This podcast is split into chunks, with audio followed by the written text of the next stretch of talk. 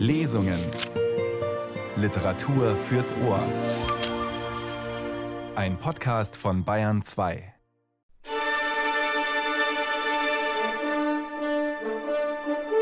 Mit Kirsten Böttcher. Genug, Mesdames et Messieurs, mit der TV- und Ex- und Top- und Fitness- und Dauer-Entertainment-Gesellschaft, die uns überrollen, entmündigen und gesichtslos machen will. Europa zieht den Schlussstrich. Es zieht den Schlussstrich unter seine eigene Verblödung und Verwilderung. Das Abendland steht auf. Es fährt.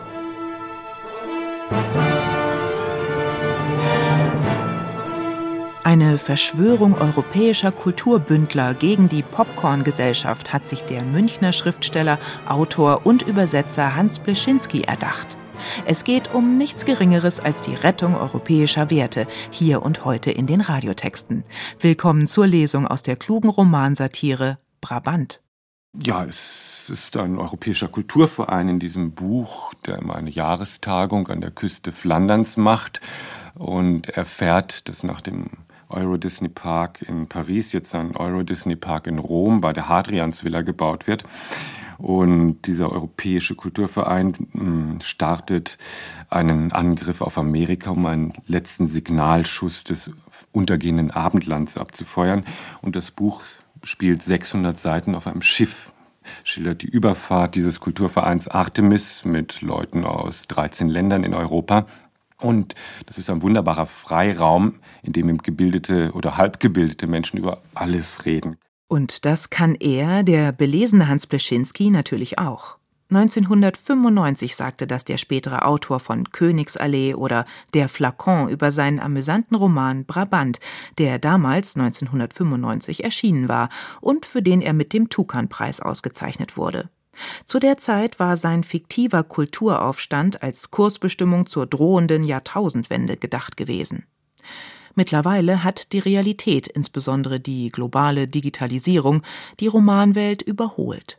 Nichtsdestotrotz bleiben dieselben Fragen virulent. Was macht Europa eigentlich aus? Gibt es einen Wertekanon? Und welche Werte sind das heutzutage, nachdem Begriffe wie Kulturnation, Hochkultur oder gar Leitkultur doch zumeist wenig weiterführend scheinen oder schlicht anachronistisch sind? Sinnlos schreibt man nicht, sagte der beeindruckend belesene Hans Pleschinski damals auch noch. Sein Anliegen, mit seinen historischen Romanen uns die hellen Seiten unserer Geschichte zu zeigen. Unser Auszug aus dem 600-Seiten-Roman Brabant beginnt jedoch im düsteren Nebel des Ärmelkanals. Es liest Achim Höppner.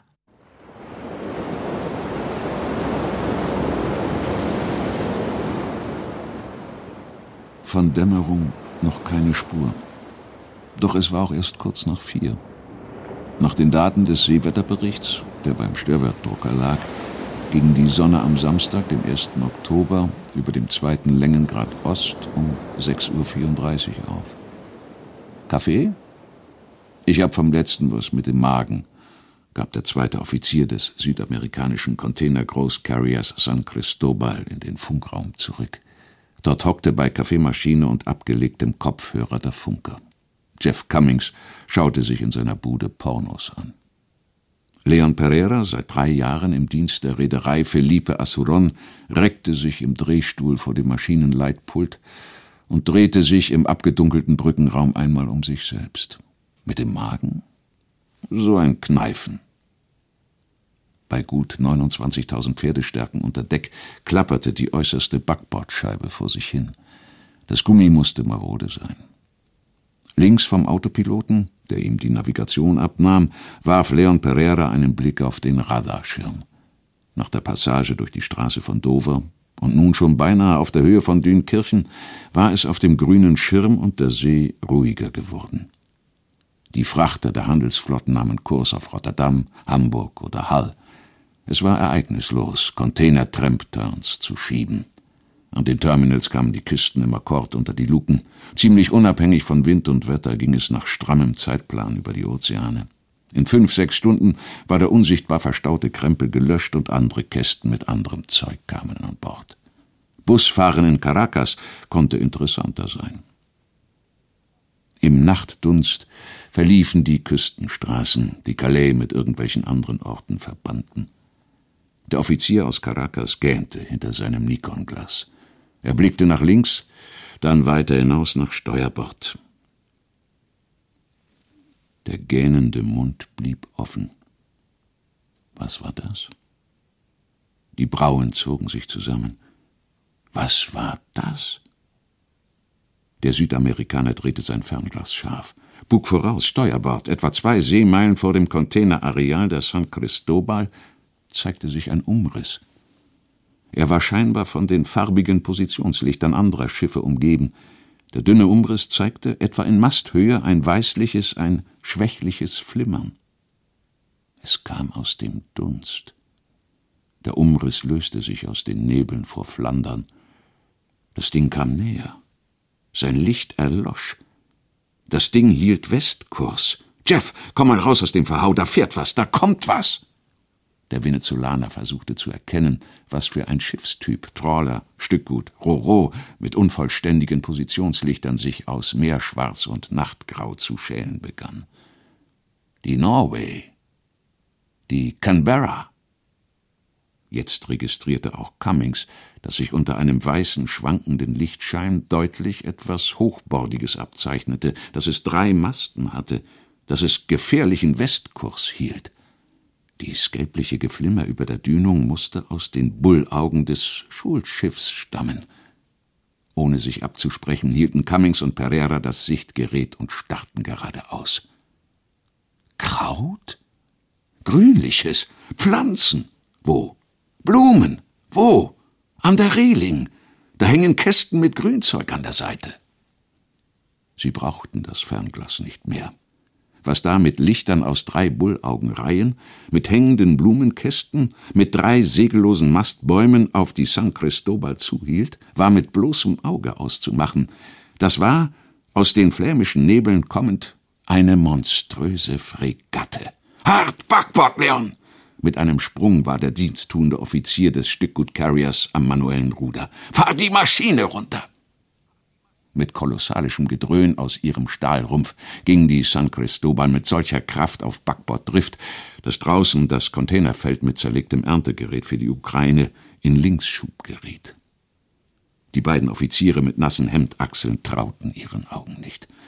Was von Steuerbord jetzt schrill zurückbimmelte, was sich aus den Dunstbänken geschält hatte, was kein einziges Ra- oder Gaffelsegel am Mast hatte, aber in heftiger Kurvung wankte, was aus drei Etagen leuchtete, ließ sich eigentlich nur noch bedingt als Windjammer bezeichnen. Eine dunkle Arche Noah war's, dank der Sonnenschirme mit einem Touch von Shuffleboat. Das hochbordige, wohl seine 60 Meter lange Ecksegelding zog in leichter Schräglage wie auf Enterkurs vorbei.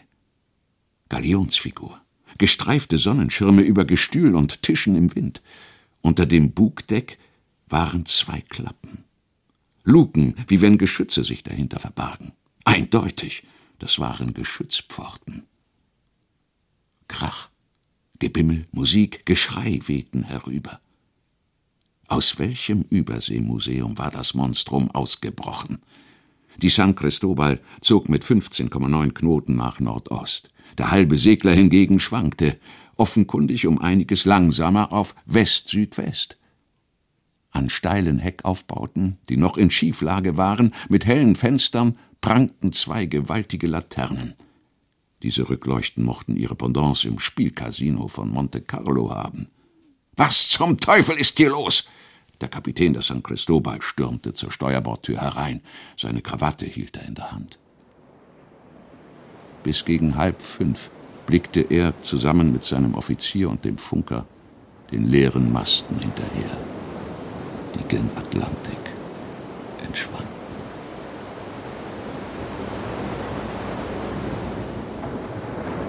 Wie hast du das Atelier jetzt eingerichtet?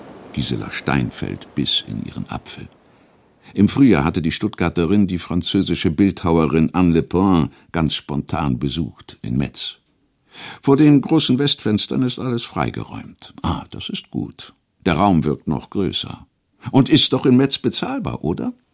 Gisela Steinfeld, Dramaturgin am Stuttgarter Schauspielhaus, hatte das Dachgeschoss von Anne Le Brun noch im Umbau erlebt. Metz war eine angenehme Überraschung für die Schwäbin gewesen.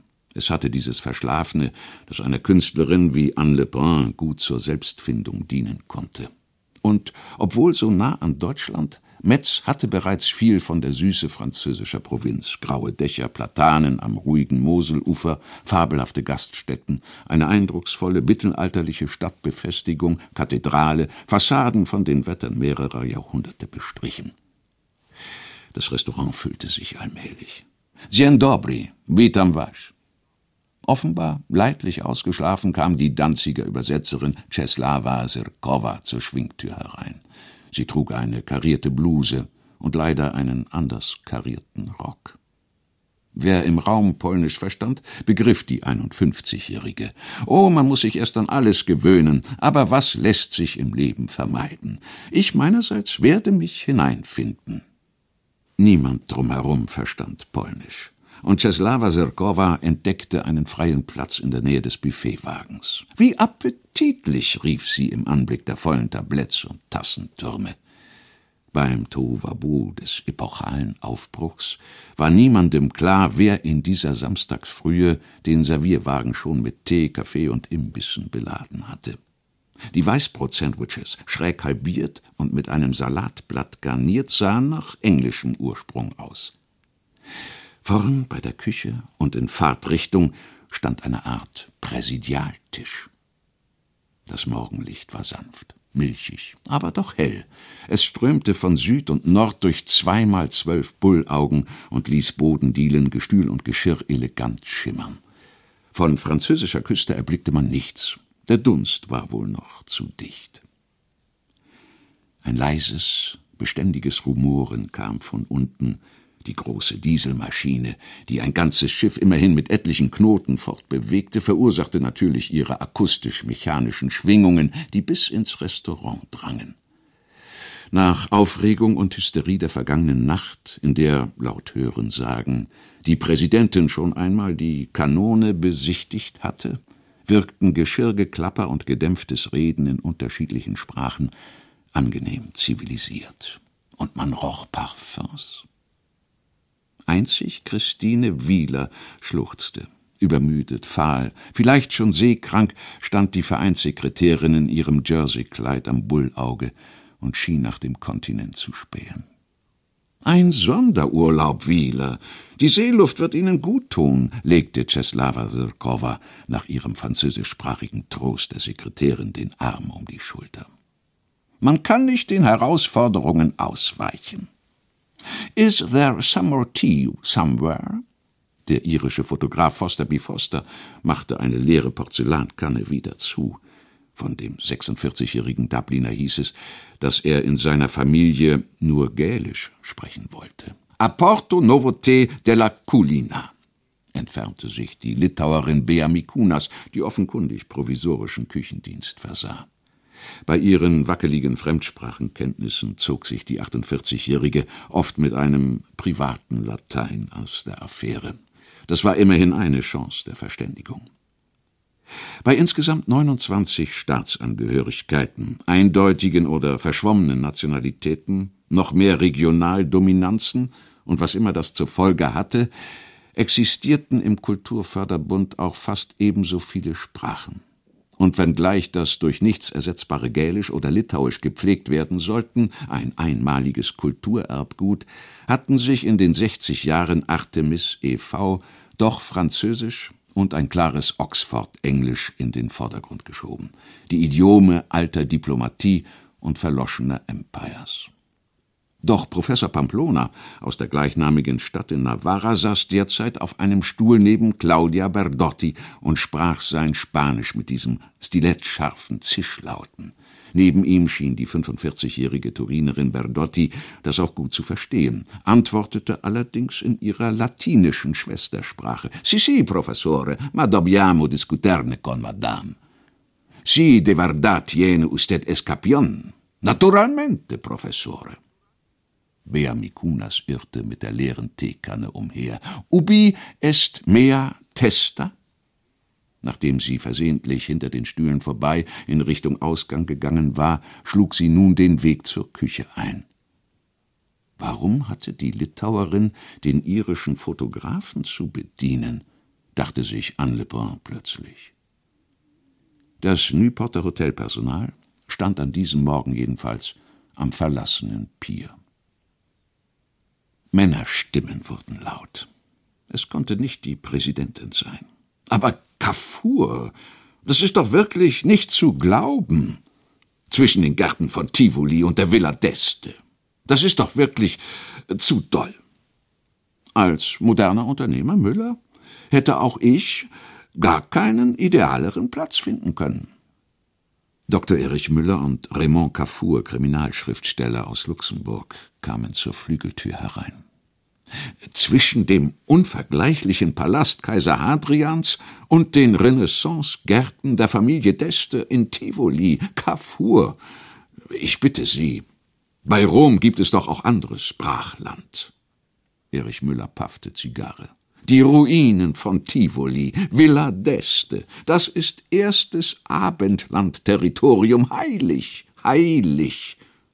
Aber wenn die raffigen Römer, Müller, ausgerechnet das zum Rekordpreis verscherbeln? Und wohin kommen mehr Touristen als nach Tivoli? Vielleicht wird die U-Bahn bis dorthin ausgebaut. Auch ich hätte Euro Disney 2 genau dort platziert. Die beiden Herren merkten, dass um sie herum Stille eingetreten war. Ihre Spanier, verweinte Elsässerin, Engländer und Monegassin starrten die Hereingestürmten an. Die meisten Blicke hafteten auf dem hageren Raymond Cafour, der sich räusperte und das Sitzoval bestaunte. Der Luxemburger war vor knapp 24 Stunden als letzter zur Vereinstagung in Newport eingetroffen. Mehr zu Spaß und Unterhaltung hatte der Unselige beim Abendessen seine Zeitung De Letzeburger Land hervorgezogen. Ruhig, ja geradezu amüsiert hatte er aus Diverses vorgelesen. Medienkonzern plant Disney World 2 bei Tivoli. Und da schwamm der Europäische Kulturverein nun im Kanal. Raymond Carrefour bemerkte, dass er etwa 25 Anwesende zu unvermittelt wieder an ihr heldenhaftes Sterben auf See oder den kulturellen Endkampf an ferner Küste erinnert hatte. Betreten fand der dünne, aber lange Luxemburger einen leeren Stuhl neben Liebgard Borowitz. Die teeschlürfende Wiener Lyrikerin hatte Probleme mit ihrem langen Haar. Jedenfalls schien sie es nicht regelmäßig zu waschen und leicht bündelartig lief es über einem etwas filzigen Rollkragenpulli aus. Dabei sollten die Künste zum Schönen führen, auch den Künstler. Servus, Kafur. Ich begrüße den Urheber der kulturellen Wende zur Sondersitzung. Nun ja, Urheber. Die Ehre für Mord und Totschlag träte ich gerne an Sie ab. Nehme ich an. Erich Müller aus Marburg hatte unter den Anwesenden seine Frau ausgemacht. Gertrud Müller nahm ihre Sky-Tasche vom reservierten Beratungsstuhl. Beim Anblick seiner Frau wusste Erich Müller, dass Dozentengattinnen selten eine eigene Aura entwickelten. Ich hol dir Kaffee, Erich. Was hast du so lange geduscht? Linker Hand begrüßte der Byzantinist Miss Crawford. Well, well, British are always on the waves, my lady.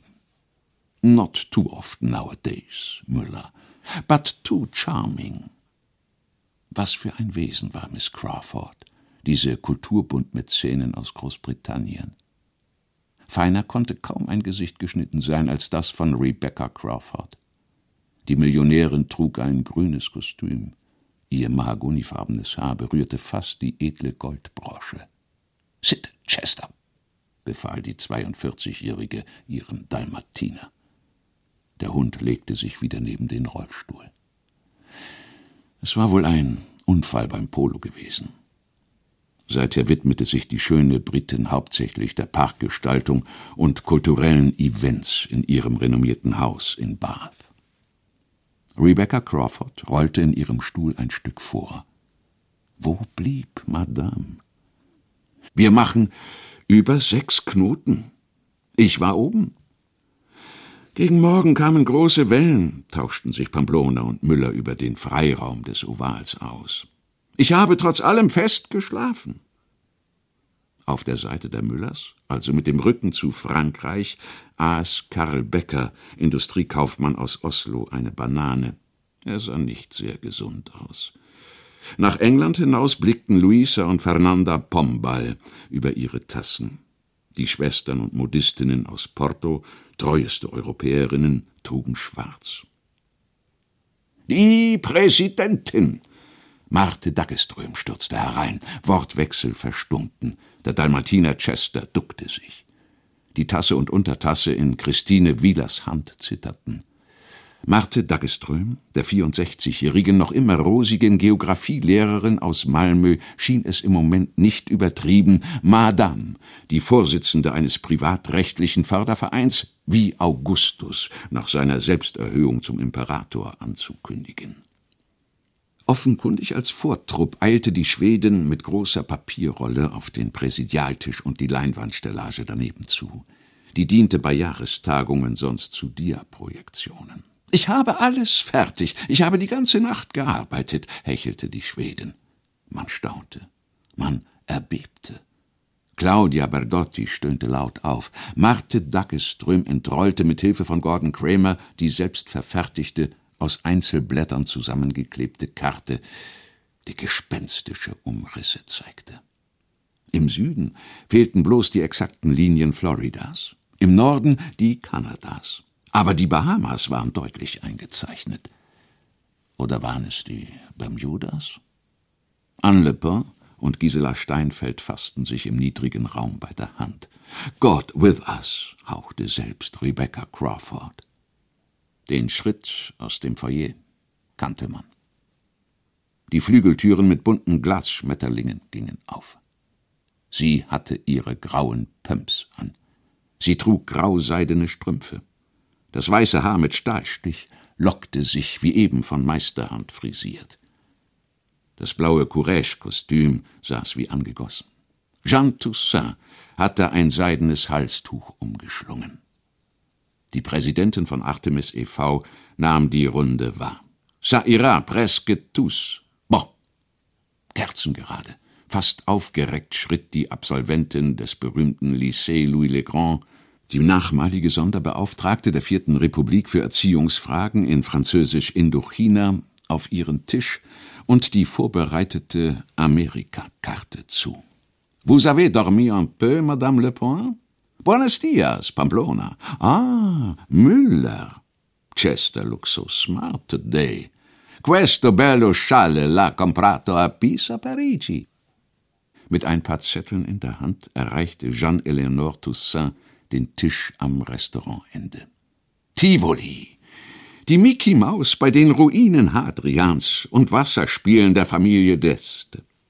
Kurz schien ein Beben durch die 74-jährige Französin zu gehen. Wir greifen an! Gertrud Müller rutschte mit ihrem Stuhl ein Stück zurück. Christine Wieler heulte am Bullauge neuerlich laut auf. Ansonsten mischten sich unter vielfaches Stöhnen und Schnaufen einzelne Rufe wie Lang lebe das Abendland, Oh combat, en avant oder seitens Francisco Pamplonas In den Tod mit Kultur. Im hellen Licht aus 24 Bullaugen setzte sich Jean Toussaint im blauen Kostüm vorsichtig auf die Tischkante.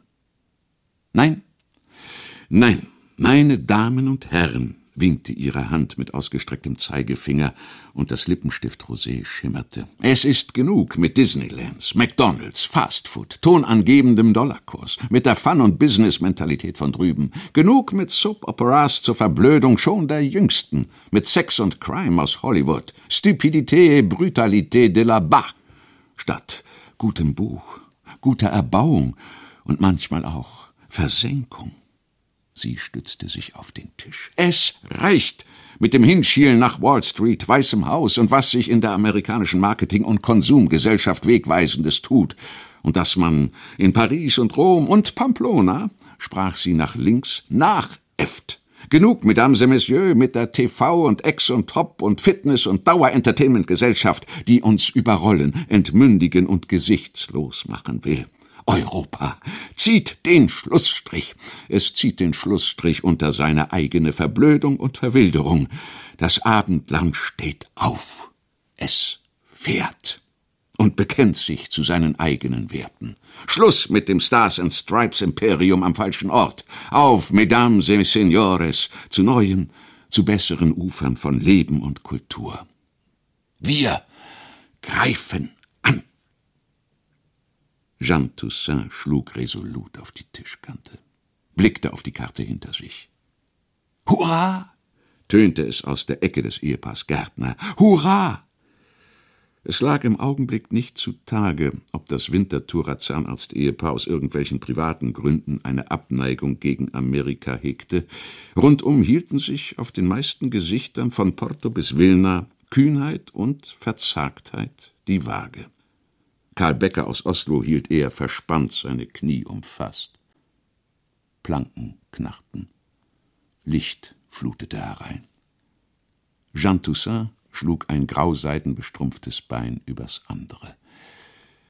Wir wissen, die Konstellation ist ideal. Schiff, Männer, Kanone, alle mutig vereint. Und, ihr Blick wanderte in scheinbar freundlichster Gesinnung über das Sitzoval, was können wir dafür, dass dieses Washington ausgerechnet am Potomac liegt?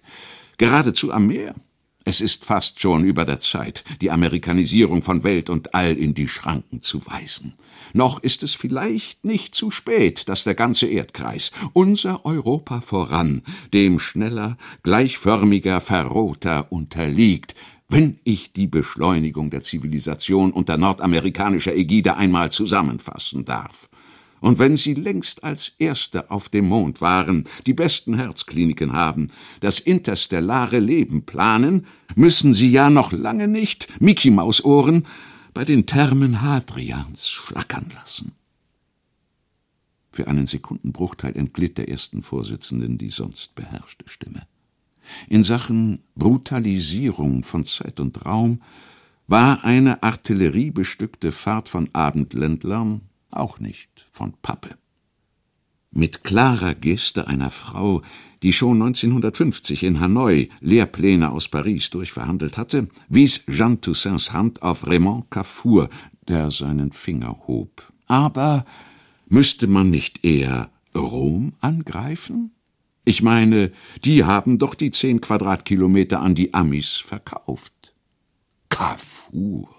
Was wollen Sie im Mittelmeer? Den versandeten Tiber kommen wir nie hoch. Zweitens geht es darum, diesen Nordamerika einmal kulturell eins vor den Latz zu knallen. Wer legt Feuer in Rom, wenn der Brandstifter woanders wohnt? Nein, es geht um Amerika, die Kolonialisierung des Abendlands. Rom, so ein Blödsinn. Der luxemburgische Kriminalautor, der alles das noch völlig Unaussprechliche ins Rollen gebracht hatte, zog sich um ein paar Zentimeter auf seinen Stuhl zurück. Er blickte in die Gesellschaft. Im Moment ließ sich absolut nichts zu Ende denken. Man war einfach abgefahren. Im Rausch. War denn wirklich jemand völlig nüchtern gewesen, als es in der Nacht geheißen hatte, los, was ist das Leben? Wir fahren? umgeben von Verstummen größter Bandbreite, wahrem Plankenknarren des 1869er Seglers, der Hippeligkeit Marthe Daggeströms vor ihrer grotesken Nordatlantik-Bastelkarte hoben Raymond Carrefour und Müller gleichzeitig die Hände, ließen sie wieder sinken. Jean Toussaint stand auf. Eine Hand blieb auf dem Tisch. Wir dürfen uns nicht beirren lassen. Die Tragweite unserer Fahrt ist noch unabsehbar. Sie ist ungeheuerlich. Das war sie. Chesapeake Bay. An Marthe Daggeströms Kopf vorbei reckte sich Madames Hand vor der Karte zu einer Einwölbung der amerikanischen Ostküste vor. Chesapeake Bay, dann den Potomac River. Von da nach Washington. Was dort exakt am Potomac liegt, ist natürlich nicht unsere Schuld. das Pentagon. Als wollte selbst die 74-Jährige aller Mut verlassen, sank kurz ihr Arm, reckte sich wieder. Wir fahren nach Amerika und schießen ins Pentagon. Die Stimme sank in merkwürdigen akustischen Spiralen ab. Ein symbolischer Schuss, meine Damen und Herren, ein kleiner Schuss. Eben so ein Schuss oder zwei Schüsse, die zeigen, dass die abendländische Welt, die abendländischen Werte sich nicht unterkriegen lassen. Es knarrte neuerlich im Restaurant. Madame sah in bleiche Gesichter. Chester lag neben Rebecca Crawfords Wagenrad. Wir wollen mit unserem europäischen Erbe nicht aus dem Kosmos verschwinden. Trotz solcher Rhetorik bekam auch die Vorsitzende eine Betretenheit nicht ganz aus ihrem Gesicht. Man schipperte zwar schon vor Frankreich, aber gegen Ende des 20. Jahrhunderts einen privaten Kulturkampf zu versuchen, bei dem am Ende belgische Kanonenkugeln ins Pentagon sausten, blieb eine völlig unausdenkliche Sache. Was sind denn die europäischen Werte? erhob sich aus dem Artemiskreis, der eigentlich ein Oval war und wo momentan weder Kaffee noch Tee geschlürft wurden, die Stimme Karl Beckers aus Oslo. Machte Daggeström, sah siegesgewiss Madame an, und über deren Lippen schoss es auch gleich. Ruhe, Mündigkeit, Lesen, Pflege des Gediegenen, auf kleinem Raum das Kleine wertzuschätzen, dass Geschwindigkeit und Beschleunigung nicht vor Besinnung gehe, dass Rentabilität nicht die Nonchalance zermalme, die Hyperrationalität, nicht das Kreative. Ja, dass Expresspizza nicht die Kochkünste Burgunds, der Lombardei und Kastiliens auslösche. Dass Portugal und Luxemburg Bäcker die Achtung eigener, unverwechselbarer Welten genießen und bewahren. Dass man sich in Vichy zum Gespräch oder zum Schweigen, zum europäischen Gespräch oder zum europäischen Schweigen auf eine Parkbank setzt und nicht im CBS, CNN, ABC Nachrichtenstrom untergeht. Ja, Becker, eher Muße als Rush Hour. Das sind europäische Werte. Sie hören selbst, erhob sich nun die Bildhauerin Anne Le Pen von ihrem Sitz, wie schwer es Madame fällt, unsere europäischen Werte noch zu benennen. Wir bilden eine Kommission, die sich genauer damit befasst. Und dann wird geschossen. Nur mit einem Manifest hat das Schießen einen Sinn. Anne Le Brun schien selbst zu merken, dass sie etwas irre schaute. Applaus kam auf und hielt sich eine Weile. Da war eine Majorität gegeben, um sich in eine Lounge hinzusetzen und auszuarbeiten, worin gegebenenfalls die Positiva des Abendlands bestanden und warum man dafür zum Kentern, zum Ertrinken und dann zur Beschießung des Pentagon bereit war. Ein Europamanifest muss her. Ein Programm. Ja, griff Gisela Steinfeld sehr zögerlich die Anregung der Bildhauerin auf. Die dunkelhaarige Anne Le Pen setzte sich. Und immer Plankenknarren. Da klatschte sich jemand aufs Bein und lachte. Es ist originell. Es ist einfach unglaublich originell, was wir tun. Und das ist der größte Wert an sich. So mit dem Schiff fahren, zu fünfzig, und so rumzumachen, fahren, schießen. Ganz heiter, entspannt stand der siebzigjährige Pamplona da und breitete einladend die Arme aus. Wie gleichförmig ist die Welt schon geworden, von einem Ende zum anderen, teuflisch. Immer ähnlichere Leben, immer ähnlicherer Menschen in immer ähnlicherer Langeweile. Da ist es einfach irrsinnig originell, mit Hotel auf den Atlantik zu fahren. Woran keiner denkt, hob Don Francisco die Hand. Wir tun's, zack. Ich bin da ganz unpolitisch. Zack, ins Pentagon. Auch egal. Wir nehmen uns die Freiheit zu tun, was Madame einfällt. Großartig, großartig, unberechenbar. Oh ja, der Mensch muss unberechenbar bleiben, sonst ist der allgemeine Tod da. Für oder gegen Europa, vorwärts oder zurück. Wir schlagen der tödlichen Berechenbarkeit ein Schnippchen. Und der alte, sehr erregte Numismatiker tat's, schnippte. Die Welt ruft hinein in sie. Mit Verwunderung und Respekt blickte Jean Toussaint den aufgebrachten Münzkundler an, der offenbar Jahrzehnte des Studierstubenstaubs von sich abwischte. Erich Müller aus Marburg sinnierte hinter seiner kalten Zigarre. Ich als Deutscher halte mich heraus. Ewige Werte, Angriff, europäische Werte über amerikanische Werte, so ein leichter Zivilisationsrassismus europäischer Prägung. Es ist nicht Sache der Deutschen, in derlei Dingen groß den Mund aufzutun.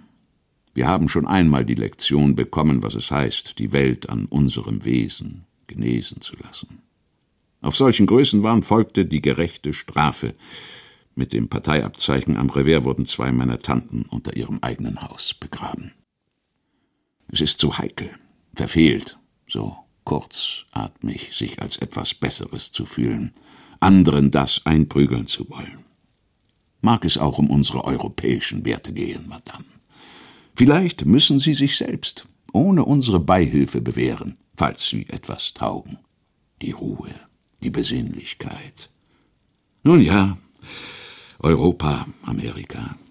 Als Byzantinist und seine Frau fasste ihm auf die Hand, als Kenner historischer Zyklen, die zuweilen eine Weiterentwicklung beinhalten, wer weiß das schon, kann ich natürlich feststellen, dass auf alte Hochkulturen, deren Verknöcherung, unweigerlich neue Kulturen und andere Weltzugriffe folgen, auf das kleine, etwas verstaubte Europa, jetzt das hurtigere Amerika. Man wird das Manifest gut bedenken müssen.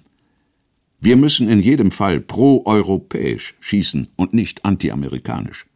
Aus jedwedem Rassismus halte ich mich jedenfalls heraus. Ohne Roosevelt säße ich noch im Dritten Reich. Ohne Kehrpakete wäre ich wohl verhungert. Man schaute die beiden leicht kugelhaften Müllers an und fragte sich, wie diese Abendländler es anstellen wollten, gegen die Supermacht mitzufahren und dabei unbescholten zu bleiben. Vielleicht duckten sich die Müllers, wenn das Geschoss flog. Kernige Deutsche von früher, vor deren Nationalschock, wären auf der Kugel gleich mitgeritten. Ach, das ist es doch überhaupt, aktiv sein, stand Paolo Lampusa neben seinem Stuhl und fixierte die Landkarte. Kulturgequatsche haben wir lange genug, zwanzig Jahre gemacht, über Kies und Koks, pro, anti, sei's drum. Aktiv fahren wir weiter.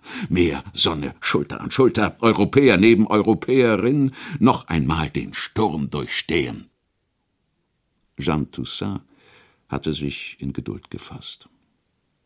Es war erstaunlich, dass man bei solchem Argumentationsdrang rundum überhaupt vom Pier losgekommen war.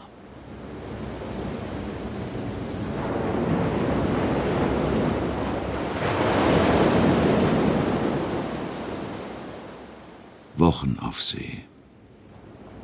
Wochen der Schrecknisse, der Debatten, der Erlebnisse, der Hoffnungen waren vergangen. Man lebte noch. Die meisten. Gisela Steinfeld beugte sich aus ihrem Bullauge. Der Atlantik blieb zu jeder Stunde, die man ihm mit der Uhr zurechnen wollte, schrecklich und schön. Das Grab und die Wiege all dessen, was atmete. Die Dienstmutter der Schöpfung kräuselte ihr Haar und kämmte alles, was lebte, gelebt hatte und leben würde, von einem Wellental zum nächsten.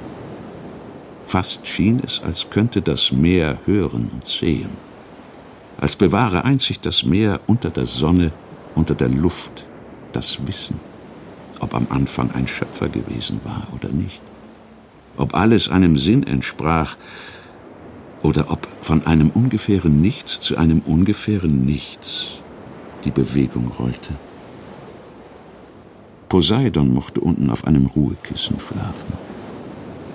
Man konnte das Meer anbeten, als Stellvertretung es beschwören, es Mutter nennen, Vernichter, wahre Zeit, Katafalk der geistigen Schönheit des Festlands. Jede Zwiesprache mit dem Meer war dem sterblichen Menschen gestattet, der von keiner bewegteren, majestätischeren Monotonie wusste als dem Meer, an dem er vorbeifuhr, an dessen äußerstem Saum er oft ausrief wie kalt, das er überflog, indem er die Schätze der Zukunft vermutete.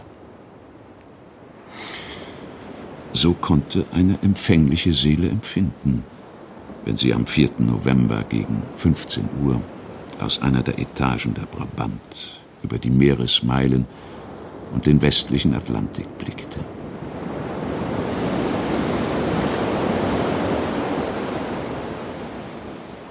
Dr. Müller zitterte. Der 60-Jährige zitterte am ganzen Leib. Leben, menschliche Lichter, Leuchtfeuer, helles Gesprenkel auf unabsehbare Ferne. Es war mucksmäuschenstill auf den Gängen. Kein Lichter mehr im Westen. Geschimmer durch die Wärme. Ein Leuchtfeuer auf dem dunklen Land. Ostküstennacht, Ostküstenlichter, andere Luft als bisher vom schlafenden Kontinent. Amerika. Nordamerika. In nicht überblickbarer, schwach beleuchteter Ausdehnung von Norden nach Süden hin. Dr. Müller zitterte hinter dem Bullaugenrund.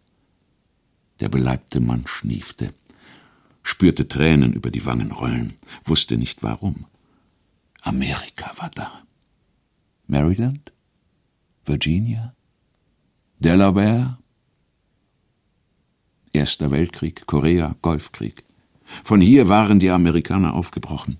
Hier hatten sie Anker geworfen, die Europäer vor 300 Jahren, die Auswanderer, die Landnehmer, die Verfolgten, die Glücksritter, die nichts als Armut hinter sich ließen, die Gouverneure der britischen Majestäten, die Quäker. Die Kinder waren zuerst aus den Booten gesprungen und ans unbewohnte Land gewartet. Und nun 52 Bundesstaaten, von Hawaii bis zum Eismeer. Pax Americana. Das Schwanken der Lichter rührte von der Brabant. Die Fregatte kreuzte durch seichtes Wasser. Erich Müller trat in die Doppelkabine zurück. Er sah seine beleibte Gestalt von der Wandtäfelung des Hotelschiffs diffus reflektiert. Es knarrte aus dem Boden. Im weißen Oberhemd mit Ärmelhaltern setzte sich der Byzantinist, noch immer bis zu unsinnigen Tränen erregt, an den Frisiertisch, wo das Papier lag, wo der Schreibstift lag, wo der Marburger zwischen drei Spiegelteilen seinen weißhaarigen Kopf bis ins Unendliche fortgespiegelt sah. Min Herr Cornelisson hatte recht. Es wurde wahrscheinlich, dass ein Kontinent wie der amerikanische Kontinent jedwede Attacke auf seine Souveränität, mochte der Vorstoß auch proeuropäisch sein, nicht ohne Gegenschlag hinnehmen würde. 6000 Kilometer von einem nicht übermäßig großen, dicht bevölkerten, von vielen Ländern umgebenen Land entfernt, schrieb Erich Müller über den ersten Bogen Testament an die Deutschen. Liebe Deutsche, in natürlicher Verwicklung bin ich mit euch so verbunden wie mit den Portugiesen, falls ich als Portugiese auf die Welt gekommen wäre. Mit den Römern wäre ich Römer gewesen. Liebe Deutsche, man kommt mit anderen Dingen zurecht, und gut sogar.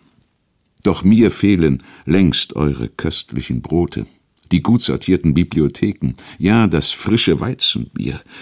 Mir fehlen die morgendlichen Schlagzeilen aus den Bundesländern, die hier sonst niemanden interessieren. Die grauen Herbsttage, an denen der Regen das Leben einfärbt, die kleinen Aufheiterungen, die zu einem Spaziergang an der Lahn einladen. Ich vermisse sogar eure überfüllten Intercities, die ewige Baugrube an der Elisabethkirche und den Plausch an unserem neuen Kiosk in der Taunusstraße. Weniger fehlen mir eure Unarten, die ihr kennt. Der rasche Unmut, die Rechthaberei, eine Unselbstständigkeit im individuellen Geist, die unsinnige Hast, der fehlende Charme, die Unduldsamkeit, die überall nach Opfern Ausschau hält. Ihr teilt manche Unarten mit anderen. Wir können sie, solange es Menschen gibt, stets als Erste besiegen. Liebe Deutsche, erweist euch meiner armseligen Sammelanrede vor den Gestaden Amerikas als unwürdig. Denn es möge niemals zwei von euch geben, die sich gleichen. Seid Marburger, Frankfurter, Schwaben, Münchner, die auf ihren geistesverstörten König stolz sind, Mecklenburger auf ihren Fahrrädern im Wind, melancholisch oder aufbrausend. Seid Nachfahren von Kelten, Cheruskern, Schweden, napoleonischen Sergeanten, von Markomannen oder Juden. Alle äußere Not könnt ihr bei euch beheben. Liebe Landsleute, verzeiht mir diese stümperhaften, pathetischen, in Unruhe hingeworfenen Worte. Doch meine Frau, die sonst so aktiv nicht ist, und ich, wir sind auf kulturpolitische Abwege geraten und können nicht mehr zurück. Wir sind für das Motto Europa und Liebe unterwegs. Es ist möglich, dass wir zusammen mit anderen über kurz oder lang torpediert werden. Deutsche, was kann ich euch als erstes hinterlassen? Hoffnung. Kurz vor meinem erwartbaren Heimgang sage ich dieses eine ganz klar. Liebt, dann werdet ihr euch selbst lieben und von anderen im eigenen Haus oder von ganz woanders her geliebt werden. Als Mensch und Historiker muss ich das Schreckliche, das Schrecklichste ansprechen.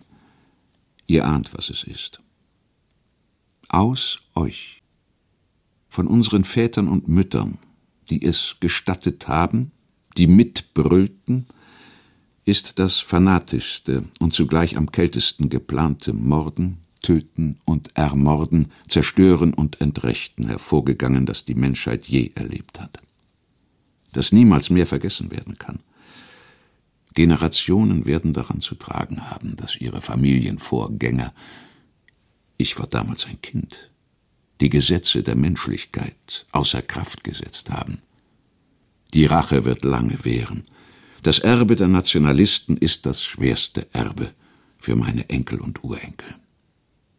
Aber vielleicht ist unsere Kraft zum Schrecklichen verbraucht.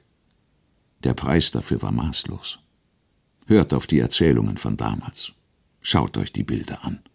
Lernt weiter. Seht euch die Stadt an, die ehedem das unzerstörte herrliche Würzburg war. Liebe Deutsche, Spanier begingen Verbrechen, Franzosen waren lange Zeit die schärfste Militärnation Europas, doch jeder Mann ist seines eigenen Verbrechens Schande. Soll ich euch mit einem solchen Wort entlassen? Nein, ich will nicht. Es läuft mir zuwider einer zwölfjährigen Schreckensherrschaft, die in einem zivilisierten Land nicht ihresgleichen hatte, noch hat, auch nur im Ansatz die Oberhand über die Menschen, den Reichtum an Geschichte und Ereignissen zu lassen, die mir Mitteleuropa bedeuten. Ich hatte Schutzheilige, die euch bleiben.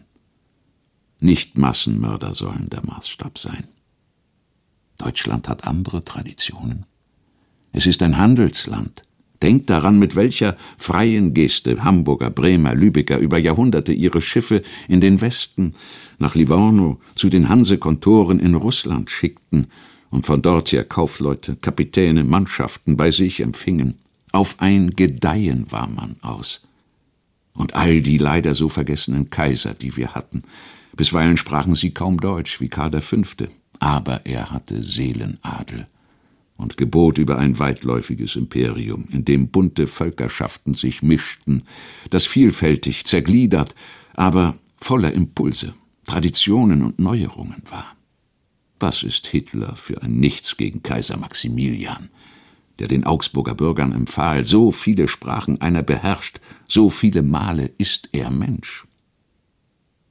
Nicht sprechen will und kann ich hier von den Künstlern aller Sparten, welche Brücken schlagen können von den zivilen Zeiten zu den zivilen Zeiten, mit deren selbstverständlichen Problemen über das schwarze Loch hinweg, in das wir schauen, ohne dass ihm Macht über uns gebührt. Die wirklichen Künstler haben nie deutsche Kunst erschaffen, sondern Kunst für sich selbst, manchmal für andere. Die Bindungen der Künstler durchdringen alle Zeiten und Orte. Denk ich an Deutschland in der Nacht, bin ich nicht um allen Schlaf gebracht. Natürlich könnte ich besser einschlafen, wenn ich wüsste, dass mehr Menschen ihre Unarten abgelegt hätten, wenn die Fußgängerzonen nicht so hässlich wären, wenn mehr Dankbarkeit über ein reiches Lebenslos einzöge. Aber ein Vermächtnis kurz vor der Versenkung ist nicht der Platz für bittere Abrechnung, sondern für Milde. Seid fröhlich. Denn das Nationale wird zum Wert erst durch das Schöne. Und Tugenden hatten mit Grenzen nie zu tun. Seid unverdrossen in Deutschland. Gegen jeden Totentanz, der war, habt ihr auch die Feste, die August der Starke seinen Gästen und eleganten Geliebten gab. Gegen Verknöcherung und Grausamkeit besitzt ihr den Grafen Montgelat, den totgeschwiegenen großen Reformer Bayerns, der Privilegien durch Geburt, Glaubenszwang, Zensur, Folter vom Tisch wischte und sagte, wir fangen neu an. Gegen Duckmäuserei habt ihr Rebellen, gegen die Verbiesterung den Tanz der Salome, die in heißem Wirbel sieben Schleier vor Herodes sinken lässt. Seid guten Muts im Bundestag. Ihr werdet wehrhafte Demokraten bleiben und dafür sorgen, dass jeder seinen Garten bestellen kann. Denn das ist Zivilisation. Not, die kommen wird, werdet ihr meistern. Und zwar friedlich und eisam. Etwas anderes geziemt sich nicht in Mitteleuropa. Gedenkt der Toten und lernt leben. Dies zu sagen ist mein größtes Bedürfnis.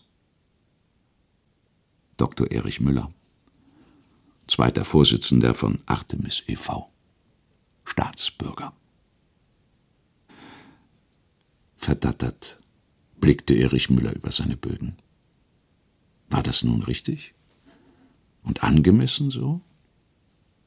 Es war, summa summarum, kühn.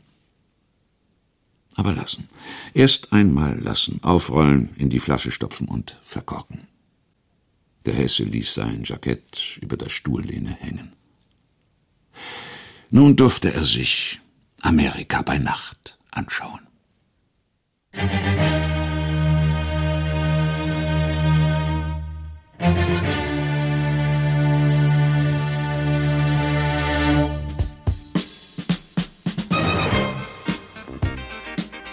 Brabant, Roman zur See von Hans Bleschinski.